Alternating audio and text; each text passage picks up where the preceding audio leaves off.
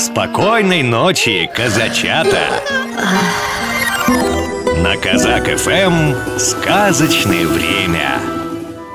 Сказка «Ежикина гора» Давно уже ежик не видел такого большого неба Давно уже не было такого, чтобы он вот так останавливался и замирал И если кто-то у него спрашивал, зачем он останавливается, от чего замирает – Ежик все равно бы ни за что не смог ответить. Ты куда глядишь, ежик? Спросила белка, которая пробегала мимо. А, сказал ежик и махнул лапкой. Это что это ты там увидел? Спросил муравей. Молчит. Задумался. Сказал муравей и побежал по своим делам.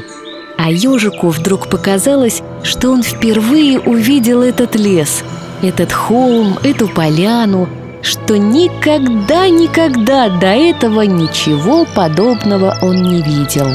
Как же так? Ведь я столько раз бежал по этой тропинке, столько раз стоял на этом холме.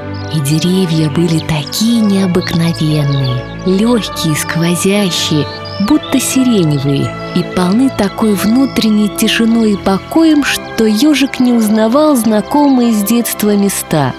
Что же это? Получается, что раньше я никогда не видел всего этого. И птицы, те немногие птицы, что остались в лесу, казались теперь ежику необыкновенными. О, это не, это не ворона, это какой-то орел кружит над лесом. Никогда, никогда я не видел такой огромной птицы. Хе, все стоишь? Я уже вон какую соломину оттащил, а он все стоит. Не мешай ему, он думает. Думает, думает. Что бы стало в лесу, если бы все думали?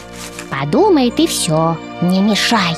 Все вы бездельники Все вы друг за дружку горой Эх, ну вас С этими словами муравей убежал а ежик про себя поблагодарил белку, потому что он слышал разговор где-то далеко-далеко, будто говорили на облаках, а он на дне моря. Ежик подумал.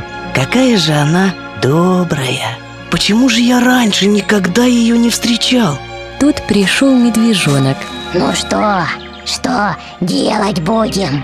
Ежик смотрел на лес, на холм, на ворону, кружащую за рекой, и вдруг понял, что ему так не хочется отвечать, так не хочется спускаться со своей горы, и он стал благодарно думать о том, по чьей доброте на этой горе оказался. Вот такая история. А теперь пора засыпать красочных снов, маленькие слушатели. Ой, Люшеньки, люли, прилетели гули, Стали гули ворковать, да про Ваню толковать. Где бы, где бы нам пойти, где бы Ванечку найти, Прилетали в уголок, зажигали огонек, Стали кашку варить, стали Ванечку кормить. Программу подготовили сказочные ведущие Алексей Орлов и Анастасия Нагайкина.